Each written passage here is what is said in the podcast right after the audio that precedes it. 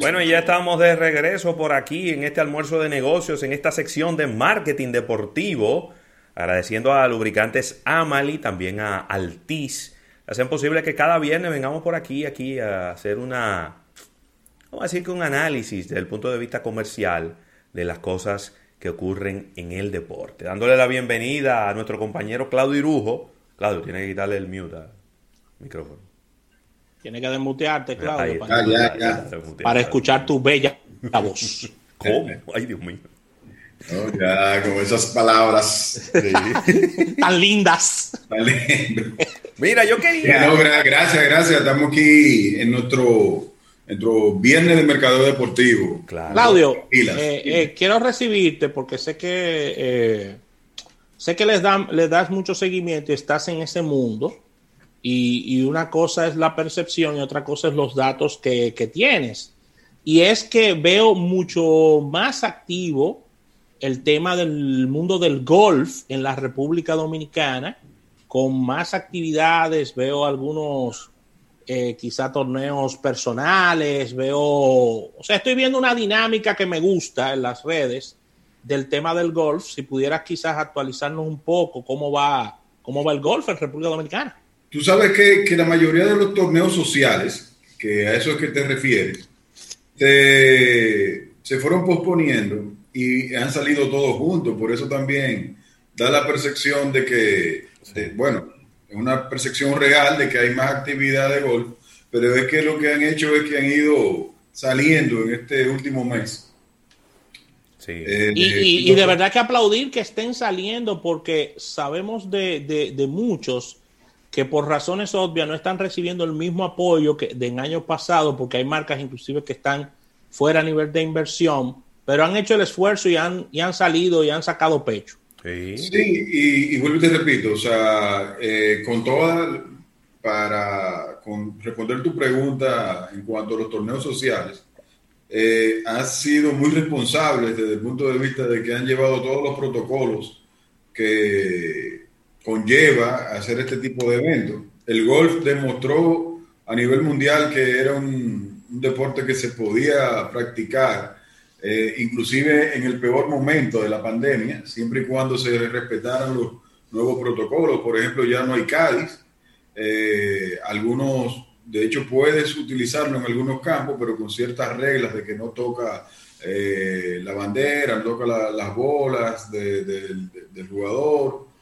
Esos, torneos, esos torneos, por ejemplo, tuve el placer de jugar el fin de semana pasado el Golf View, que, creo que es el primero que hace la actividad presencial de entrega de premios, pero todo fue ordenado, o sea, cada quien mantenía una distancia, eh, eh, eh, ordenado por ellos, evidentemente. Claro.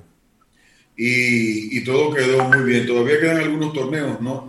Lo, único malo de, de que se hayan juntado todo, es que uno no puede dividirse e ir a todo. O sea, al final es cierto. se complica, pero... El, golf tiene dos ventajas, Claudio, y es que es un deporte individual y que se juega al aire libre. Claro.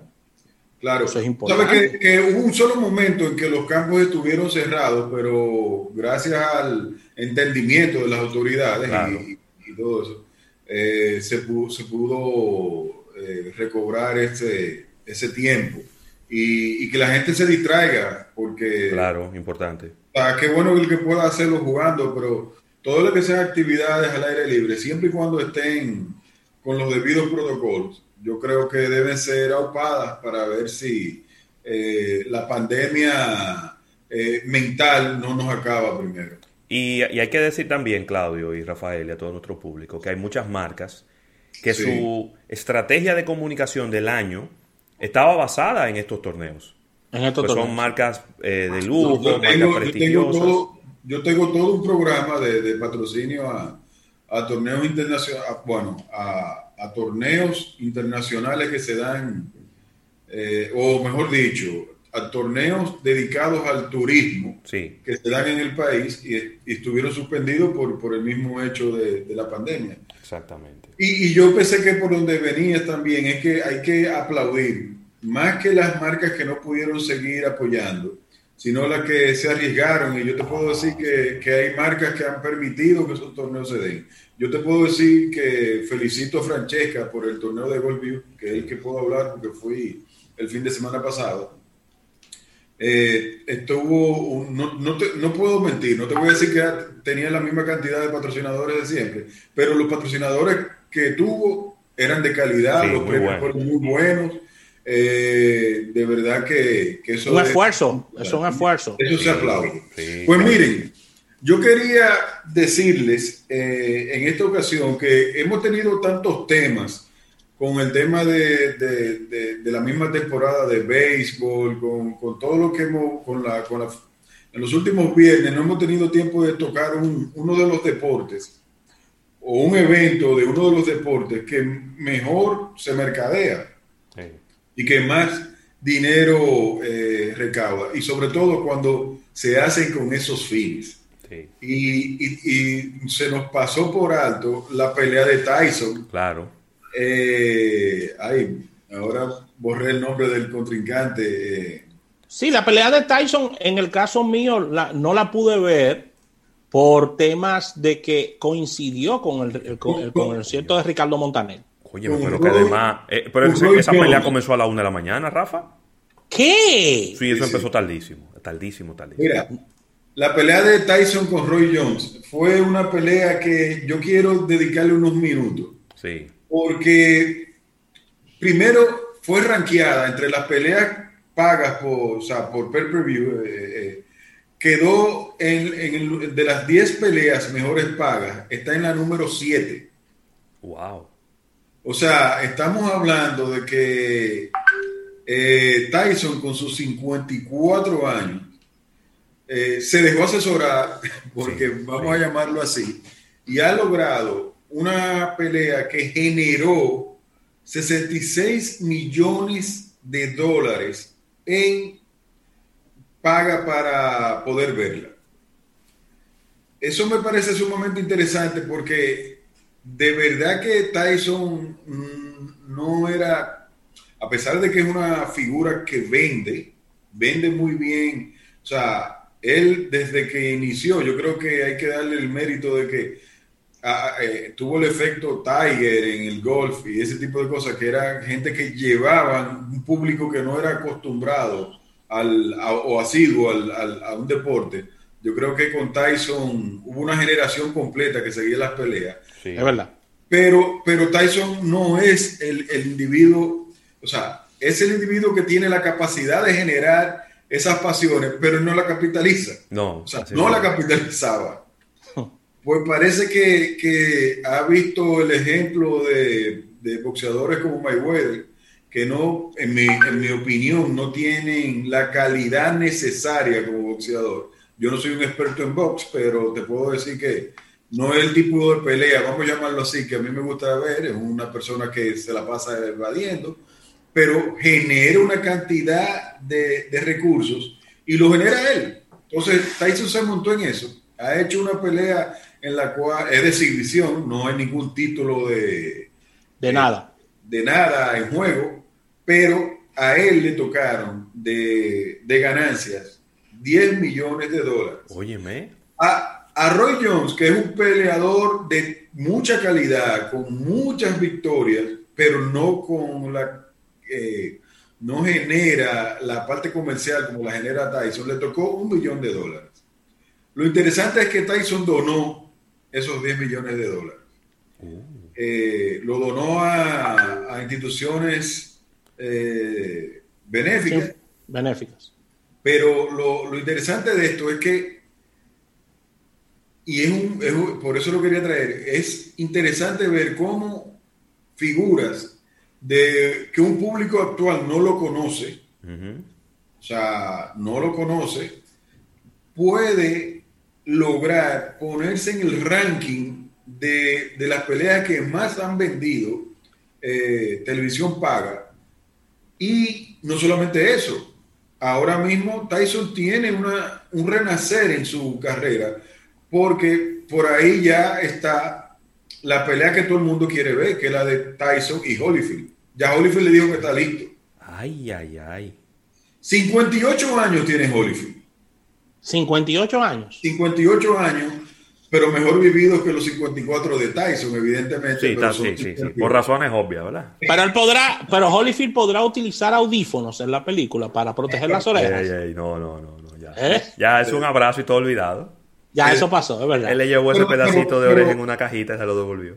Pero de hecho, le han sacado beneficio a eso. No sé si recuerdas el año pasado que hasta una campaña hubo donde, eh, donde Tyson iba y le devolvía el pedazo de oreja. Sí, claro. Sí. Yo creo que, que estos dos eh, boxeadores icónicos han logrado entender el negocio al final de sus días. Sí. pero, va más, pero va más allá de ahí, Claudio, porque lo que, todo lo que estás diciendo y se está especulando ya de que Floyd Mayweather, no solamente como boxeador, si pudiéramos decir boxeador retirado, sino como promotor, está armando una cartelera parecida a lo que hizo Tyson, para venir con una cartelera con boxeadores retirados que generan dinero y venir con, y venir con, su pelea. Ahora se va a poner de moda el boxeo, ¿cómo se llama? ¿Eh? El boxeo social.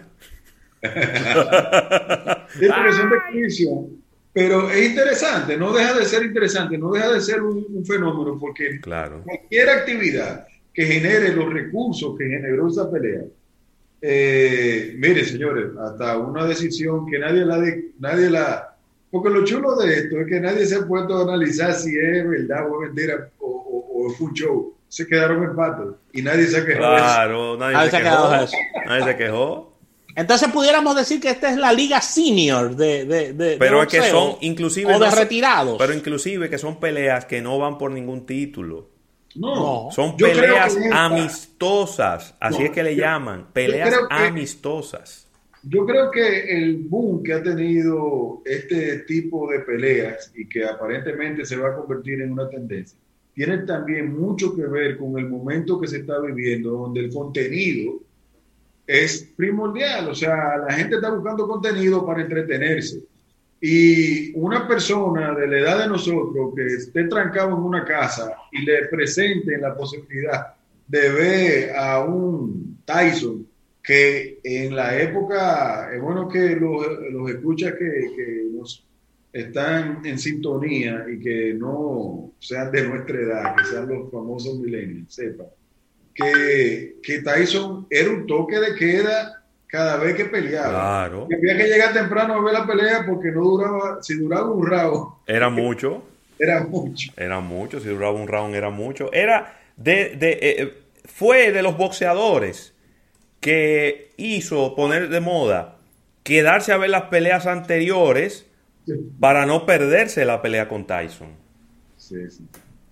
Claudio dijo un punto exquisito en su comentario. Tyson hizo lo mismo que Tiger Woods. Atrajo un público que no le gustaba el boxeo y que lo hizo foco de atención a ese deporte. Tyson, y tú me veías a mí viendo pelea. Bueno, yo veía pelea cuando estaba de Marvelous, Marvin Hagler, que yo estaba pequeño. Thomas Hearns. Thomas Harris. Pero después de ahí hubo un vacío. Y, y cuando vino Tyson, yo reenganché con el boxeo de nuevo, Claudio. Sí, totalmente. Así es, así es. Pero al final, la, conclusión de todo esto es que eh, estamos viendo un, momento en, en el deporte sigue siendo el contenido para mí principal para poder comercializar no solamente estas figuras, sino eh, las marcas. Eh, eh, los íconos siempre generan esas pasiones. Lamentablemente podemos hablar, por ejemplo, de lo que fue Maradona, que ya lo tratamos en su momento. Era como Maradona, en el ocaso de su vida, en unas condiciones deterioradas, logra, lograba generar todo lo que generaba, las pasiones que generaba y, y hasta los contratos que generaba, aún en su, en su ocaso. Sí. Mira, Claudio, debemos de despedir en radio con tu anuencia. Podemos seguir esta conversación unos minutitos más. Sí, claro. Este, sí, porque yo tengo este otro tema eh, que, tengo que tenemos que tratar. Okay. Tengo otro tema aquí de la pelota local que tenemos que tratar.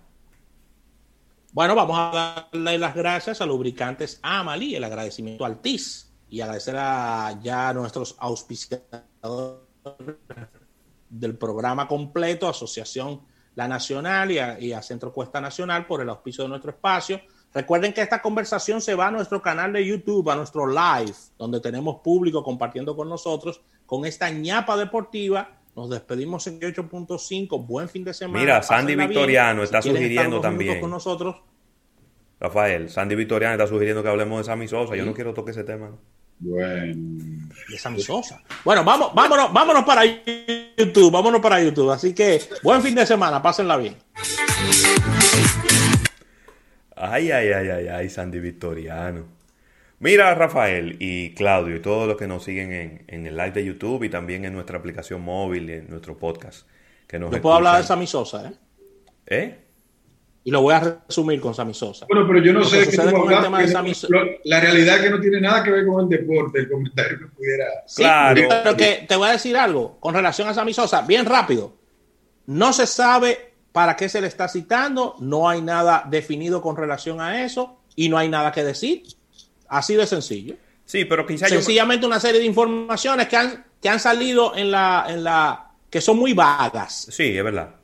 Entonces, son muy vagas. Eso es verdad. Entonces, yo no puedo decir nada sobre ese tema. Eso Se es le verdad. está citando por, por un tema de unos, de unos préstamos que uno no sabe bien que iba a tomar en el Banco del Progreso. Bueno, en ese momento y ya. O sea, Ahora, no, no hay información. Si ustedes quieren yo salgo y entro, que no voy a hablar de ese tema. independientemente de No, no, eso, está bien. está bien. creo Ya- que ya le, lo que afecta, le afecta a su imagen. Al final puede todo quedar esclarecido y que era un negocio completamente lícito y que él no tiene nada que ver con nada de eso.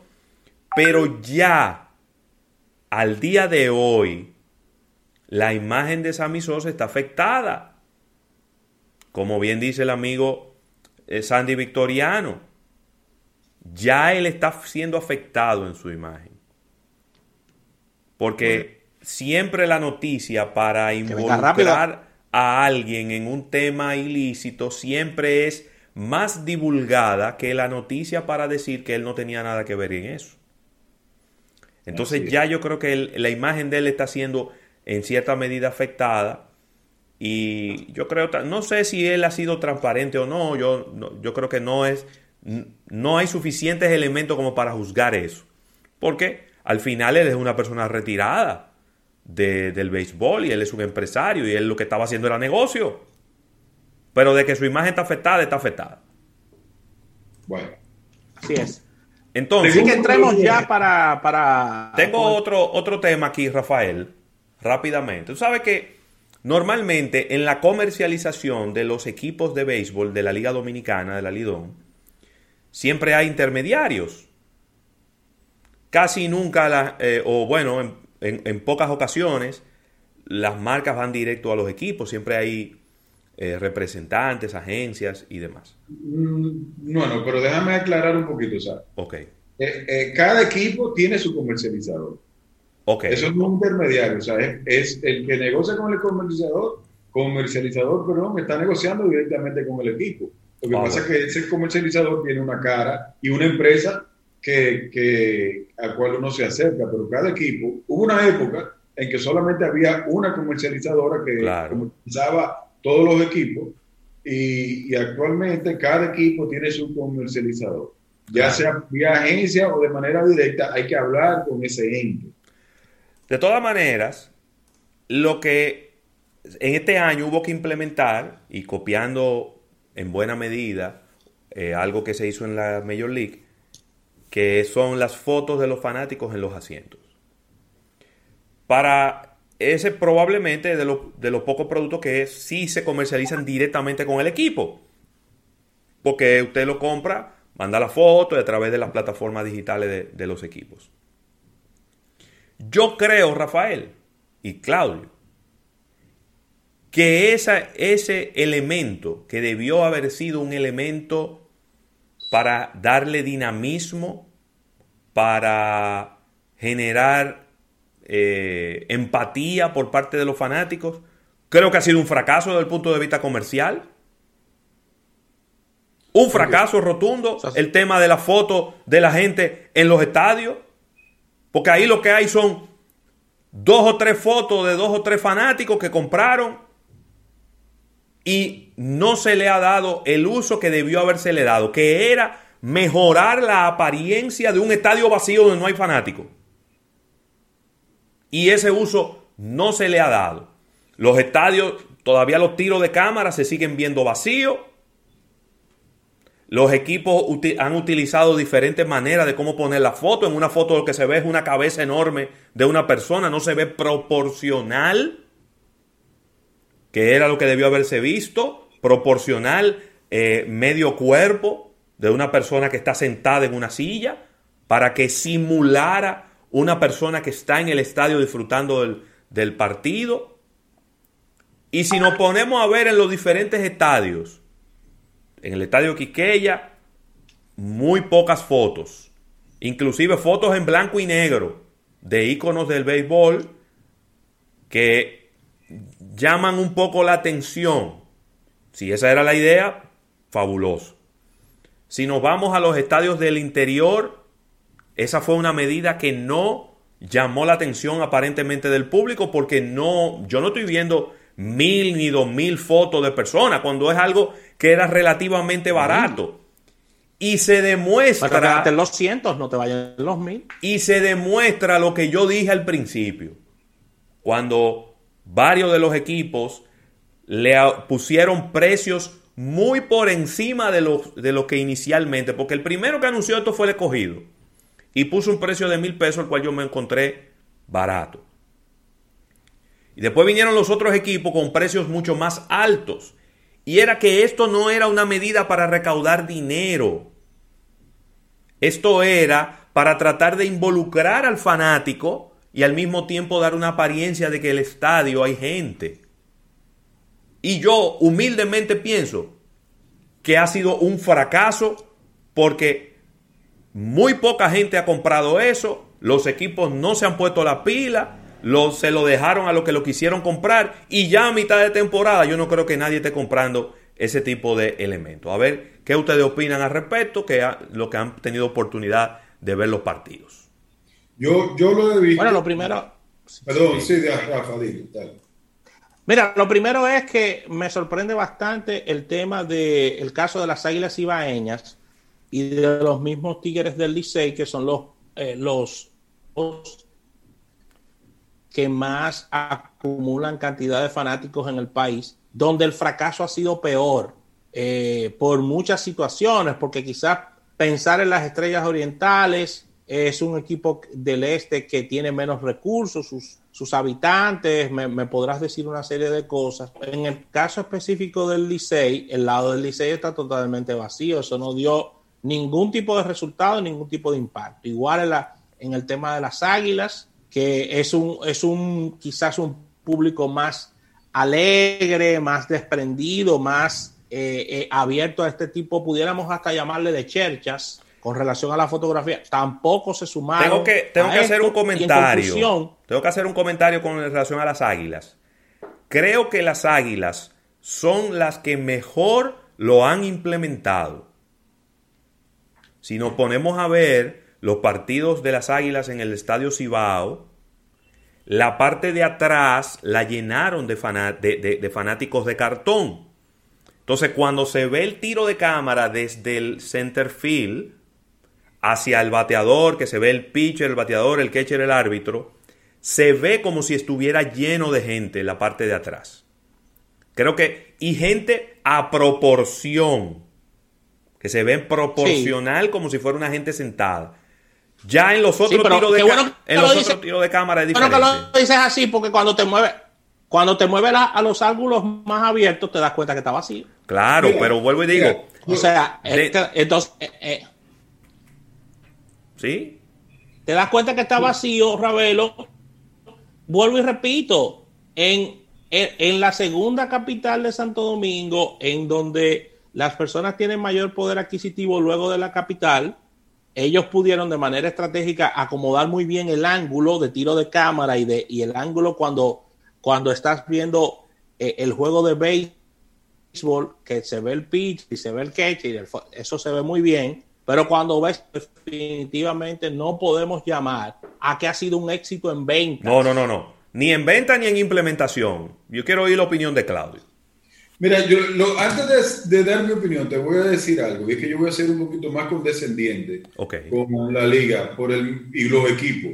Yo creo que habían tantas cosas prioritarias eh, bajo el, la carencia que se iba a dar este, este torneo, porque sabemos que no son los mismos presupuestos que han tenido, como quien dice, que el Estado eh, subsidiar, si se quiere, de alguna manera el, el, evento. Entonces yo creo que en la cabeza de un gerente o tal vez de un equipo de mercadeo de los equipos, tal vez no, tal vez no era la prioridad. Eh, no, con, esto, con, esto, no estoy diciendo que esté bien la acción. No, no, no, no. Sino que le tiro, le tiro una toallita en ese sentido. Ahora, siempre para ese tipo de. Primero, no había un precedente. O sea, había un precedente internacional que era lo que veíamos en algunos de los. Lo que primero empezaron con eso fueron los equipos de fútbol en Europa. Después lo implementó la MLB. Eh, bueno, la NBA lo hizo todavía mucho más interesante porque lo hizo con pantalla que se veía todavía mucho mejor